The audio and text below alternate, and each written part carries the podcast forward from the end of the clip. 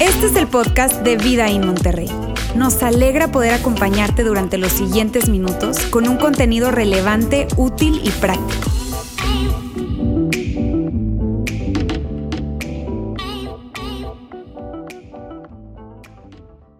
¿Cómo están amigos? ¿Cómo están? Qué bueno, yo soy Laila de la Garza y hoy tengo el privilegio y el honor de compartir este primer mensaje de esta serie que estamos iniciando hoy que se llama Qué bueno que lo hice y estamos hablando acerca de consejos atemporales y a lo mejor atemporales es una palabra que no usamos mucho, a lo mejor así como que en la moda de que, uy, ese saco es atemporal, pero no lo usamos mucho, pero atemporal tiene que ver con esos consejos que no pasan de moda, que son útiles y fueron útiles hace dos mil años y son útiles hoy y van a ser útiles aún y cuando tú y yo a lo mejor no estemos aquí ya en la tierra. Eh, y nos van a servir para estos tiempos complicados en los que estamos viviendo tú y yo, porque creo que la mayoría de nosotros ya hemos vivido lo suficiente como para cosechar los beneficios de esas buenas decisiones que hemos tomado o esos buenos hábitos eh, que hemos implementado en nuestra vida o hemos lidiado también con las consecuencias de esas malas decisiones que hemos tomado o esos malos hábitos eh, que hemos eh, implementado en nuestras vidas. Pero creo que todos nosotros podemos mirar atrás y en algún punto de nuestras vidas decir, qué bueno que lo hice, qué bueno que lo hice. O por otra parte, tú y yo podemos decir, ¿cómo no lo hice? ¿Cómo se me escapó esa oportunidad? ¿Cómo se me fue? ¿Cómo fue que no lo hice? O también, tal vez tú y yo podemos decir, eh, qué bueno que no lo hice, de la que me libré, de la que me salvé, qué bueno que no lo hice. O no lo hubiera hecho. No lo hubiera hecho. Porque tú y yo podemos mirar atrás y podemos entender. Creo que tú y yo ya tenemos la madurez suficiente. Y aquí donde me ven, tan jovencita, tengo 37 años, ya he vivido algo y puedo entender que, que la vida está conectada. Yo creo que tú puedes entender también eso. La vida está conectada. Y es eh, una ilustración fácil eh, que, estoy pensando, es como cuando tu hijo llega con una calificación de química y llega y así de que, hay su calificación de química. Y tú, ¿cómo? O sea, ¿panzaste o reprobaste? Y él de que, mami, pero ni siquiera me voy a dedicar a eso. Yo voy a estudiar diseño, diseño de moda. Yo estudiar, ni o sea, no, no me sirve. Y tú como buen papá, como buena mamá, empiezas a ver, mi rey, tus calificaciones importan. Tus estas calificaciones importan. Tus calificaciones importan. ¿Sabes por qué? Porque tus calificaciones académicas hoy determinan tus opciones académicas mañana. Tus decisiones académicas hoy van a determinar tus opciones académicas mañana. O sea que, ¿qué? O sea que tus decisiones académicas del mañana van a determinar con quién te vas a juntar. Y dependiendo de a quién conozcas y con quién te juntes, va a depender de con quién vas a empezar a salir. Y dependiendo con quién empieces a salir, de eso depende a quién me vas a traer a la casa. Y dependiendo de quién traigas a la casa, depende de con quién te vas a casar. Y dependiendo de con quién te cases, van a ser tus suegros. Y dependiendo de si tus suegros me caen bien o no, yo voy a ser feliz o no. Así que mi rey se pone a estudiar y me mejora esta calificación porque tus calificaciones, mi amor, determinan mi felicidad. Y a lo mejor nadie hemos dicho eso así tal cual. Aquí está mi mamá, me lo dijo varias veces, no es cierto. No, pero ¿sabes algo? Creo que esta es una ilustración medio boba para ilustrar que la vida está conectada, que una cosa lleva a otra, que una decisión no se queda en una decisión, va a impactar la siguiente temporada de nuestra vida. Y el punto es que tú y yo podamos decir, qué bueno que lo hice, qué bueno que lo hice, con decisiones buenas que tú y yo podamos tomar, pero no solamente que tú puedas decir, qué bueno que lo hice, no se queda solamente en ti, sino que otros, cuando vean que tú lo hiciste, pueden decir, oye, qué bueno que lo hizo, Qué bueno que aplicó eso, qué bueno que lo hizo. Porque creo que tú y yo podemos entender que nuestra felicidad, tu felicidad, tal vez ya lo sabes, pero te lo voy a recordar, tu felicidad está conectada con la salud de tus relaciones. Tu felicidad, entre más saludables sean tus relaciones, más feliz vas a ser.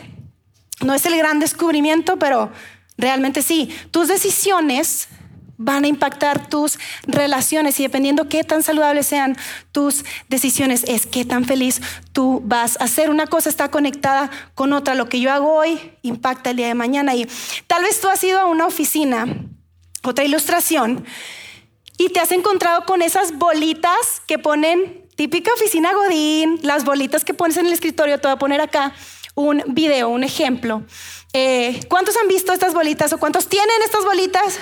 Yo quisiera, pero la busqué en Amazon y, no la compré. Pero este, estas bolitas de, metal se llaman el péndulo de Newton. Y el péndulo de Newton son cinco bolitas que están eh, agarradas de, de, este bastidor. Cada bolita está agarrada de dos hilos. Y lo que sucede es que la primera bolita, cuando la agarramos y la lanzamos, lo que pasa es que le manda energía y movimiento lineal a la bolita que sigue. Y esa bolita que recibió la energía y movimiento lineal de la bolita anterior, le manda su energía y, momento lineal a la que sigue. Y así consecutivamente hasta que llega la última que se levanta y al levantarse regresa y ¿qué crees? Le pega a las demás. Y la primer bolita terminó levantada y vuelve a irse. Entonces, ¿qué es lo que quiero ilustrar? Que tus decisiones personales no se quedan contigo.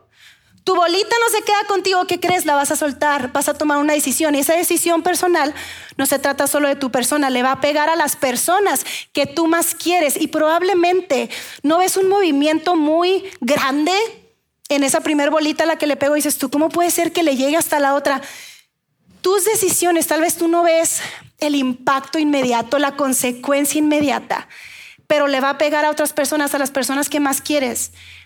Y en última instancia, esas decisiones van a regresar a ti. Y muy probablemente tú y yo con lo que vamos a escuchar en esta serie, y esta es la introducción solamente a la serie, así que los invito a seguir viniendo. Si estás conectado, continúa conectándote. Si nos estás escuchando en el canal de podcast, escucha toda la serie porque seguramente que tú y yo vamos a salir de aquí diciendo, uy, me hubiera encantado haber sabido eso en mis veintes. Y muchos hemos escuchado la, frase del hubiera no existe. Yo creo que sí existe porque la decimos un chorro. Me hubiera encantado haber recordado eso en mis 20, me hubiera encantado haber aplicado eso en mis 20 porque las decisiones que yo tomé en esa temporada de vida me están alcanzando en esa temporada de vida y están alcanzando a los míos. Así que en esta serie vamos a estar hablando acerca de una palabra y esa palabra es consejos. Vamos a estar hablando acerca de consejos. Y si tú eres una persona muy de iglesia, probablemente estás así de que consejos. Entonces me suena conferencia, estamos en una iglesia, sí, estamos en una iglesia y vamos a hablar acerca de consejos y tal vez si tú no eres de iglesia, yo creo que esta primera parte del mensaje a lo mejor, no sé, la vas a disfrutar, va a ser útil, a lo mejor la siguiente parte del mensaje no, pero aguántame tantito porque vamos a hablar acerca de consejos, consejos, no reglas. Consejos, no reglas. Consejos son diferentes que reglas, ¿no? Porque yo creo que, de nuevo, tú y yo ya estamos lo suficientemente grandecitos como para saber ¿Qué es lo correcto? ¿Qué es lo incorrecto? No vamos a hablar acerca de eso. Vamos a hablar acerca de consejos, porque yo creo que nuestro mayor arrepentimiento está en esa regla que en algún momento de nuestra vida no cumplimos.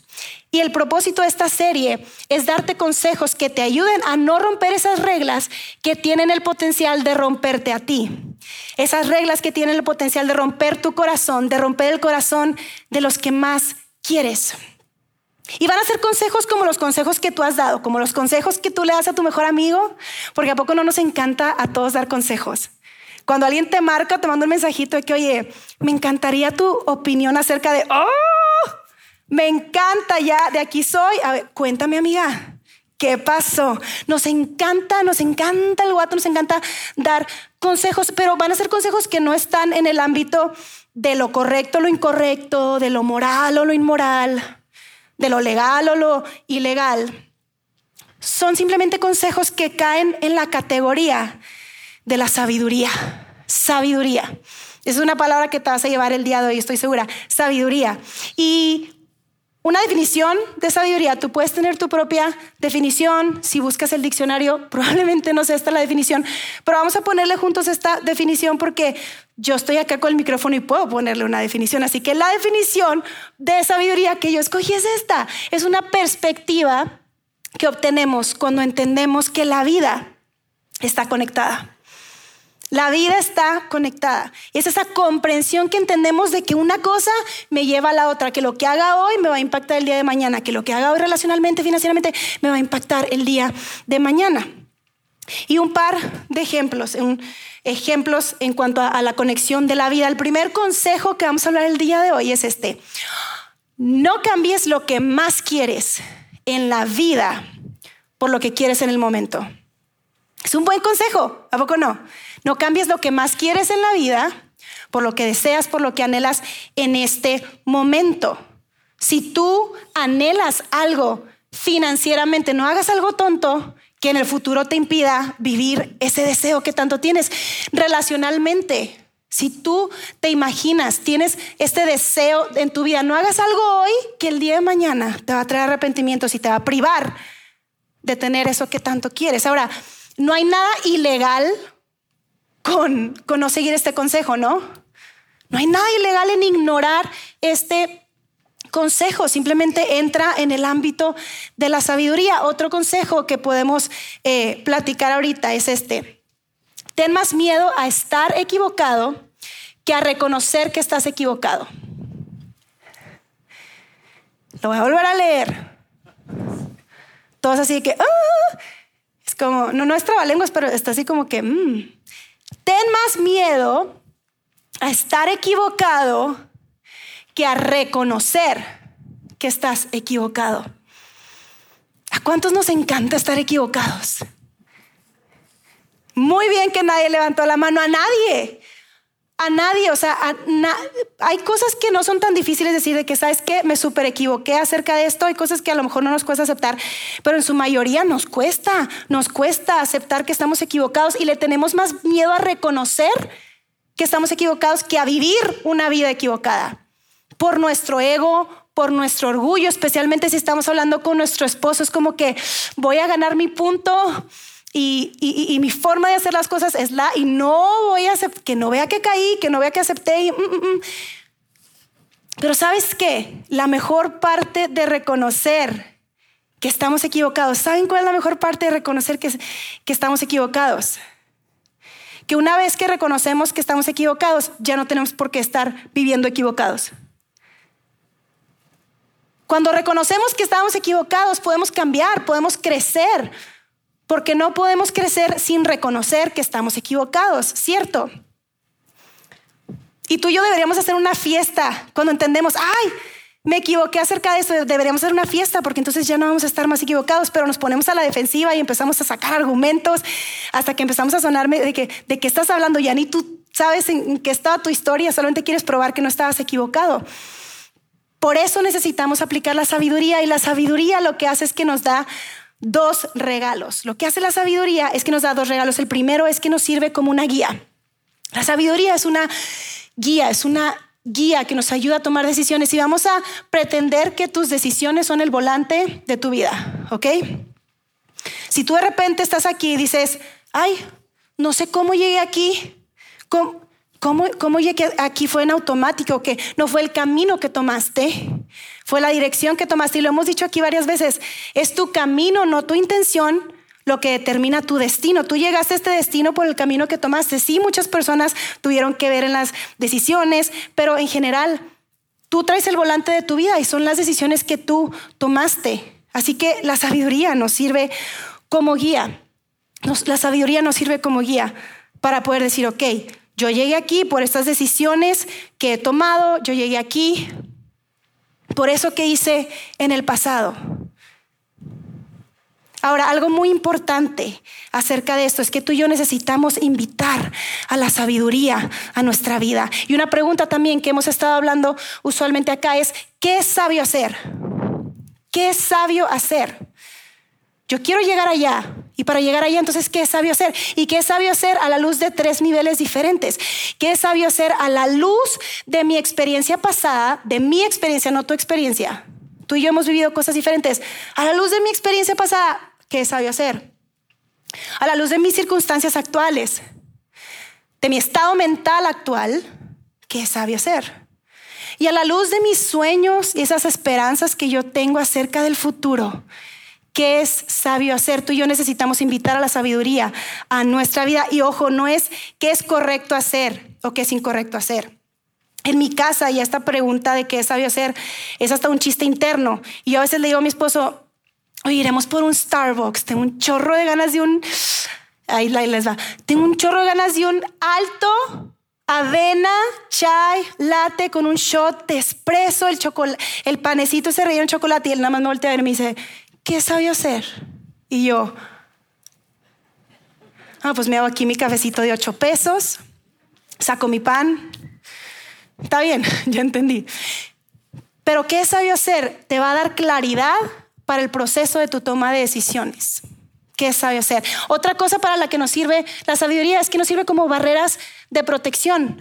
La sabiduría nos ayuda a tener barreras de protección y esas barreras de protección nos ayudan a tener una distancia sana del peligro, ¿no? Tú vas manejando por la carretera y tú ves esa barrera de protección que te dice que de este lado está el barranco, entonces no te pegues para acá, quédate de este lado, la rayita amarilla, porque allá está el barranco, entonces aguas, ¿no? Y tú y yo necesitamos barreras de protección en nuestras relaciones, en nuestras finanzas, en nuestra vida. Realmente nuestros hijos necesitan barrera de protección. Esa es nuestra tarea como padres, ponerles barrera, barreras de protección. Y, creo que en este ámbito, lo bueno de, nuestro pasado, lo que nos ayuda a ser el pasado, si tú ves por el retrovisor y tú ves para atrás, y tú ves para atrás hacia tu pasado, el pasado es muy bueno si tú y yo le podemos sacar lecciones para nuestro presente y nuestro futuro. Por eso, por eso, otro de los consejos que quiero darte es este. Los mayores arrepentimientos suelen ir precedidos de una serie de decisiones poco sabias. Si tú estás tomando una serie de decisiones poco sabias en tus relaciones, déjame, te adivino tu futuro. Estás avanzando a un arrepentimiento relacional. Si tú estás tomando una serie de decisiones financieras poco sabias, sorpresa, vas avanzando hacia un arrepentimiento financiero.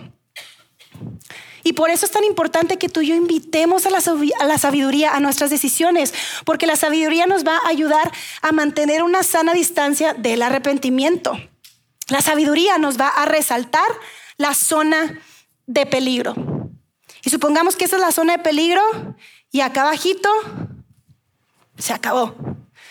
La sabiduría lo que hace es, hey, no te acerques, no te acerques, no te acerques, no te acerques. Y yo sé que nos encanta a nosotros vivir en el límite. Tipo serie de Netflix. Ay, entre más caliente está lo prohibido. Qué rico, ay, quiero pisarle tantito. No me voy a quemar, nada más quiero sentir tantito el calor del... No pasa nada, yo lo tengo controlado, pero estás en la zona de peligro. ¿Y sabes qué pasa con la zona de peligro? Que la zona de peligro te lleva a la zona de desastre. La zona de peligro te lleva a la zona de desastre y una vez que estás en la zona de desastre, es muy difícil salir de ahí. La sabiduría nos va a capacitar para no llegar a la zona de desastre, porque para empezar nos va a ayudar a evitar la zona de peligro. Y probablemente ya, ya le vi la cara a todos así de que, ¿por qué estamos hablando de esto aquí en la iglesia? ¿Por qué estamos hablando de esto aquí en la iglesia con la telecita donde van los versículos? Estamos hablando de esto en la iglesia porque sabes algo, Jesús conectó su invitación de seguirlo, que por cierto, paréntesis, la invitación de Jesús fue sígueme. Jesús no llegó y dijo, crean en mí. Jesús dijo, síganme.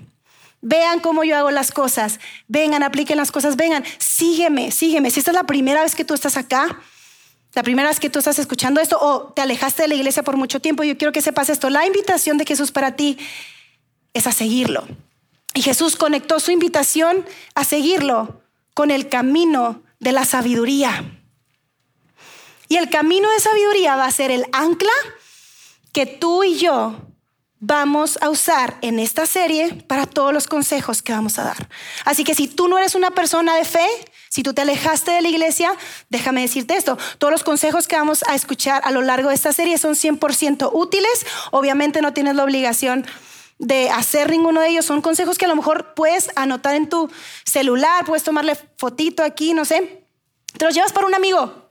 Llévatelo para un amigo. Seguro que, lo puede aplicar. Tú lo puedes aplicar. Eh, pero Pero si eres un seguidor de Jesús, esta es la forma en la que vamos a vivir. Y creo que que valió la pena, si tú no eres un seguidor de Jesús, si tú eres una persona de fe, valió la pena que estés aquí por el simple hecho del primer consejo del que hablamos. ¿Cuál fue el primer consejo? No cambies lo que más quieres en la vida por lo que quieres en el momento, porque tal vez este simple consejo te ayuda a entender tu pasado y te ayuda a tener un mejor futuro. Entonces ya valió la pena que hayas estado aquí con nosotros hoy. Pero, como te decía, si eres un seguidor, el camino de la sabiduría es el camino, es el camino de Jesús. La sabiduría es esencial porque la sabiduría está impregnada en todas las enseñanzas que Jesús dio. Y, y tal vez te voy a contar una, una, parábola que Jesús enseñó y tal vez para algunos les va a recordar una canción que aprendieron cuando eran chiquitos. Eh, tal vez algunos van a decir, ah, yo ya lo había escuchado, tal vez otras personas van a decir, yo ya lo había escuchado, pero yo no sabía que era Jesús el que decía eso. Hoy vamos a escuchar una parábola que él cuenta en este famoso sermón del monte que encontramos en Mateo y Lucas.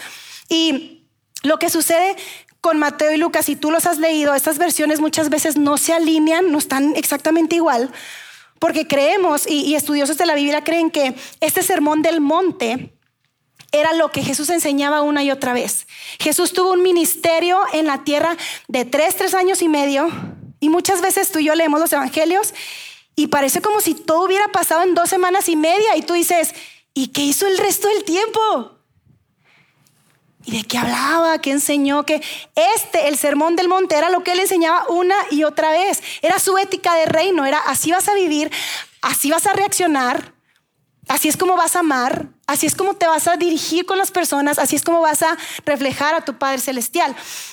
Y entonces eh, al final de ese sermón del monte, que está un poquito largo, al final encontramos el cierre de Jesús con esta parábola que, que él hace. Y aquí vamos a encontrar la conexión entre seguir a Jesús y el camino de la sabiduría. Como te repito, el camino de la sabiduría va a ser el ancla para estos consejos de los que vamos a estar hablando. Y Mateo 7. Mateo 7, 24 dice, por tanto, cualquiera que oye, esto lo está diciendo Jesús, ¿ok? Así cierra el sermón del monte, por tanto, todo el que oye estas palabras mías, todo lo que les acabo de decir, y las pone en práctica, será semejante a un hombre sabio. Un hombre sabio. Y la implicación aquí es, Jesús quiere que vivamos una vida impregnada de sabiduría. Jesús quiere que vivamos una vida llena de sabiduría, llena de buenas decisiones. Y continúa diciendo, será semejante a un hombre sabio que construyó su casa sobre la roca. Y probablemente para ti, para mí esto no significa nada.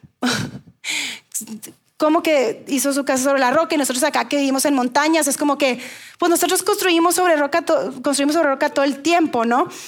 Pero en ese entonces construir sobre roca era algo que implicaba mucho tiempo, mucho esfuerzo. Lo, lo más fácil era hacer otra cosa. Y Jesús sabía, oye, lo mejor, lo más sabio que tú puedes hacer es agarrar un terreno que tenga un poquito de roca, porque acuérdense que en ese tiempo no habían herramientas automatizadas, no estaba la dinamita, o sea, era métele trabajo duro para construir tu casa. Y los que estaban escuchando a Jesús y decían, ¿cómo que va a construir su casa sobre la roca si eso es lo más difícil de hacer? Eso es lo más difícil de hacer. Pero Jesús está diciendo, construye tu casa sobre la roca porque entonces tú vas a tener un terreno sólido que va a aguantar el clima, que va a aguantar la lluvia, potencialmente inundaciones.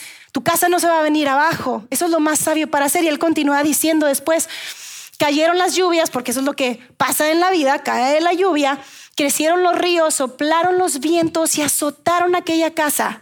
Y con todo, la casa no se derrumbó no se cayó, no se rumbó. ¿Por qué? ¿Por qué?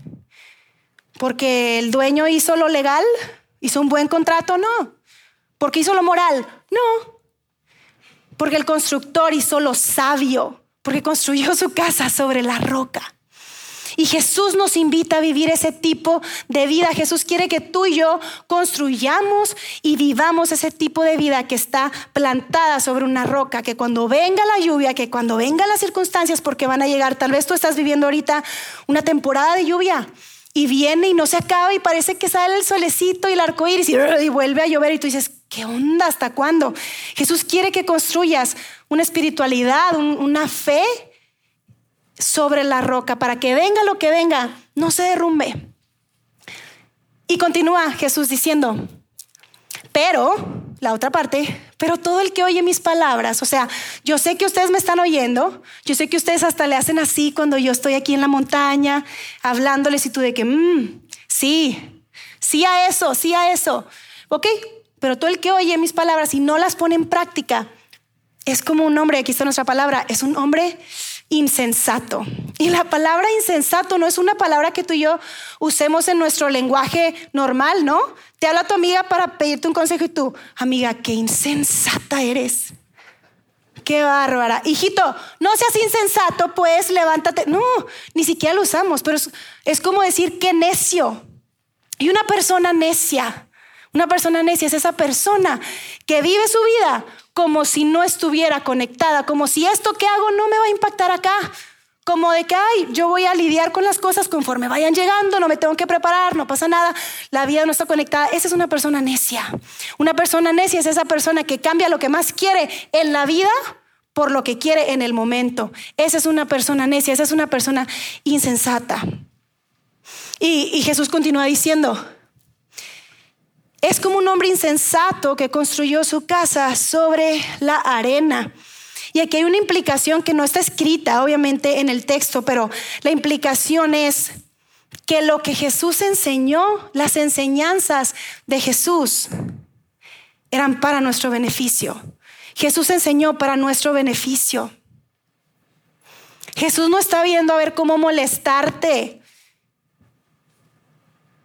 Jesús enseñó para tu bienestar porque te ama. La implicación es, Jesús enseñó para nuestro beneficio, no para nuestro perjuicio. Él lo está buscando ver cómo perjudicarte. Y las personas que estaban escuchando a Jesús y que escucharon a Jesús, tal vez entendieron en ese momento, tal vez no, que Jesús no quería algo de ellos, Jesús quería algo para ellos. Y no sé cómo haya sido tu experiencia en la iglesia tu historia de fe, pero si tú has crecido y tú has experimentado como que, oye, yo vengo a la iglesia y yo siento que nada más como que Dios quiere algo de mí, como que me quiere quitar, como que me quiere limitar. Jesús no necesita nada de ti. Él es el dueño de todo. Él quiere algo para ti. Él tenía algo para ellos, para esos que los estaban escuchando y, Él tiene algo para ti. Por eso aquí en Vidaín decimos, algo y tal vez lo has escuchado, lo decimos un montón. Si tú ya tienes tiempo viniendo aquí con nosotros, seguramente lo has escuchado. Y si ya te lo sabes, dilo conmigo en tu mente. Pero aquí decimos mucho esto. Seguir a Jesús hace que tu vida sea mejor y te hace mejor para la vida. Creemos que seguir a Jesús hace que tu vida sea mejor y te hace mejor para la vida. No inmediatamente. No es como que sí, voy a seguir a Jesús y ¡pum! Oye, wow. Seguí a Jesús y sabes algo, mis deudas solitas, el banco no se me... No, no, no. No. Pero seguir a Jesús vas a empezar a tomar una serie de decisiones sabias que te van a llevar a ese futuro que tanto anhelas y que Jesús quiere y tiene para ti. Porque entendemos que la sabiduría es sembrar ahora para cosechar después. Tú siembras, tú inviertes en tu matrimonio, tú inviertes en tus hijos, tú inviertes en tu, en tu formación académica, tú inviertes en, ese, en esa cosa que tú estás emprendiendo, en ese negocio, tú inviertes ahora porque entiendes que vas a cosechar después. Esa es la sabiduría. Y la invitación de Jesús es camina sabiamente. Él nos invita a caminar sabiamente, caminar, hacer. Caminar sabiamente tiene que ver con hacer. Porque escucha esto, saber y hacer son dos experiencias completamente diferentes, con dos resultados completamente diferentes. Saber no es lo mismo que hacer. Y mi hijo de cinco años le encanta ver el iPad y él se la pone así y se sienta y está así, viendo el iPad. Y yo, mi amor, te vas a quedar ciego, mi hijo, para atrás. Hazla para atrás y él, sí, ya sé. Hazla para atrás, mi amor. Ya sé. Leo, mm, que la hagas para atrás, mi amor. Ya sé, ya no me digas. Y yo, ¿por qué no lo haces entonces? Si ya sabes y te lo digo cada rato, ¿por, ¿por qué no lo haces para atrás? Ya sé, ya sé, ya sé, no necesitas decírmelo, es lo que tú has dicho, ¿sí o no? Cuando alguien viene y te da un consejo, ya sé, ya sé, no me lo necesitas decir, porque está la suposición de que como lo sé, como ya sé qué tengo que hacer, pues lo haré. El problema es que esto no es cierto. El problema es que nos quedamos con saber y no con el hacer. No es cierto que tú y yo, como sabemos, hacemos. Hay una desconexión ahí. Y déjame hablarte un poquito acerca de Jesús. El corazón de Jesús es que tú hagas. Por eso Él vino. Por eso Él dejó su trono y vino aquí a la tierra. Porque Él quería mostrarte cómo hacer. Él no quería dejarte simplemente con una lista de cosas que Él quería mostrarte cómo se hace, cómo se ve el Padre, cómo es el corazón de Dios. Él quería que tú y yo viviéramos con sabiduría aplicada. Él quiere que tú y yo vivamos aplicando la sabiduría, porque es la aplicación y no solo el conocimiento lo que hace la diferencia. Él quiere que tú hagas. Por eso Dios se hizo carne. Por eso no nos mandó más mandamientos, más leyes, más to-do lists. Él dijo, yo te voy a enseñar cómo hacerlo. Sígueme. Por eso la invitación de Jesús. No termina así, en, cree en mí, es sígueme. Y voy a entrometerme ya para terminar este mensaje. Te dije que esa es la introducción de una serie de mensajes. Si tú te vas de aquí así como que no sé de qué hablo Laila, espero que no te vayas así. Pero es la introducción de una serie de mensajes. Vamos a estar escuchando muy buenos consejos. No te desconectes los siguientes domingos, pero escúchame. Me voy a meter tantito en tu vida y a lo mejor te va a calar y vas a decir, ¿quién es esa mujer que ni siquiera conozco que me está haciendo esta pregunta y me está calando? No importa, tómala tómala, por favor, llévatela, mastícala en tu casa, platícala con tus papás, con tu pareja, con tu esposo. Te quiero preguntar esto, ¿qué sabes que necesitas hacer, pero no lo estás haciendo? ¿Qué sabes que necesitas hacer que no estás haciendo? Piensa un momento en tu vida. ¿Qué sabes? Porque si tú no te detienes a pensar en, esta pregunta, tú vas a vivir, y eso lo dijo Jesús, no lo estoy diciendo yo, tú vas a vivir con una persona insensata, una persona necia, que no conecta la vida, que piensa que la vida está desconectada. Tú sabes que no es así, tú has dado mejores consejos que ese. Tú sabes que la vida está conectada, entonces ¿Qué sabes que necesitas hacer que no estás haciendo? Y la urgencia de Jesús y la urgencia del Evangelio es haz. No te quedes con escuchar, no te quedes con venir a la iglesia y escuchar y decir, ay, qué bonito, sí está súper bien. No te quedes con eso. Haz. La invitación de Jesús es haz, sígueme, haz. Porque no quiero que seas como ese insensato que construyó la casa sobre la arena y viene la lluvia, porque la lluvia va a venir y las circunstancias cruciales van a llegar.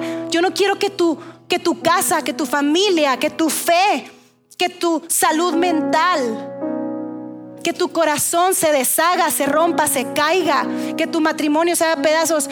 Yo no quiero que vivas como un necio, como un insensato. La vida está conectada. Yo no quiero que vivas con arrepentimientos en tu futuro. El Dios que te ama, el Salvador que dio su vida por ti, te dice, vamos, hazlo, hazlo. Eso que tienes que hacer y que no has hecho, hazlo hoy. Mi invitación para ti hoy es esa.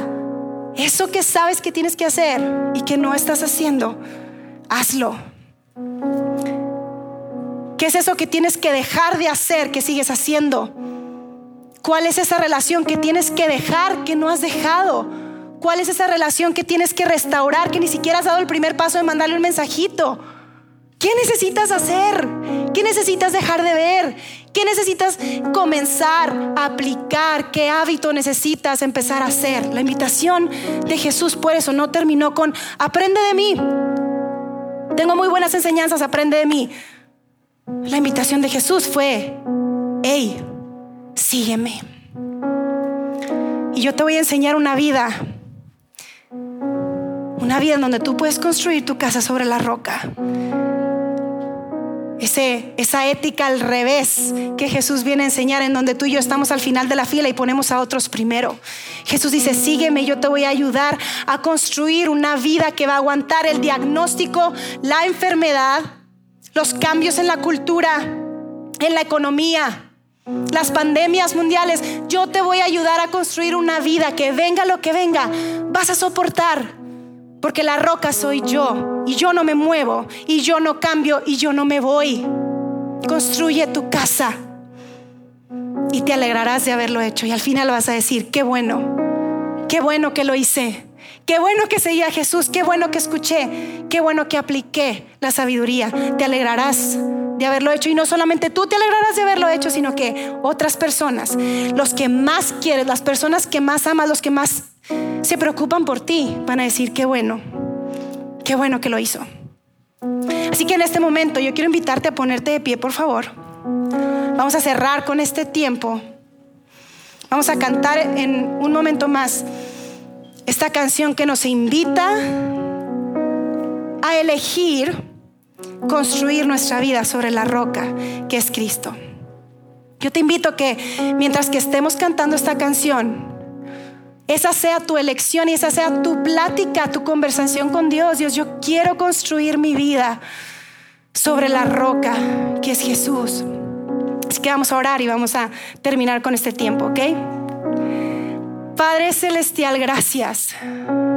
Porque tú eres un Dios que no cambia porque tú eres esa roca firme, nuestro escondite seguro, porque esta vida puede traer lluvia, tormenta, terremoto, se pueden caer los montes, pero tú no cambias. Tu palabra permanece, tu amor por nosotros permanece y sobrevive aún lo que nosotros pudiéramos llegar a hacer, porque tú nos amas a pesar de nosotros mismos. Tú nos amas y tú nos buscas. Y tú estás con brazos abiertos, listo para recibirnos. Y en este momento queremos pedirte que nos des el coraje y la valentía para hacer lo que sabemos que tenemos que hacer. Y por vergüenza no lo hemos hecho. Por temor no lo hemos hecho. Dios, tú nos invitas a una vida mejor no una vida sin problemas, esa vida no existe. Jesús dijo que en este mundo íbamos a afrontar aflicciones, pero que confiáramos porque Él ya había vencido el mundo y creemos que tú ya venciste todos nuestros temores, esas lluvias, esas circunstancias difíciles, ya las venciste. Y queremos caminar en esa vida en donde tomamos las decisiones que tú nos invitas a tomar con la fe que solamente tu espíritu nos puede dar. Danos la valentía y el coraje para hacer y no solamente saber. Dios bendiga a cada persona que está aquí, a sus familias, sus hijos, sus sueños, sus esperanzas para el futuro. Bendecimos a cada persona que está aquí. Te pedimos que, que tengamos cada día la valentía al despertar de decir, yo sigo a Cristo. Yo voy a seguir a Jesús. Él va a ser el rey el Señor de mi vida. Yo me levanto este día y voy a construir este día mi familia, mi vida, mis estudios, mi negocio, mis decisiones sobre la roca que es Cristo. Voy a construir mi vida sobre Cristo en el nombre de Jesús. Amén.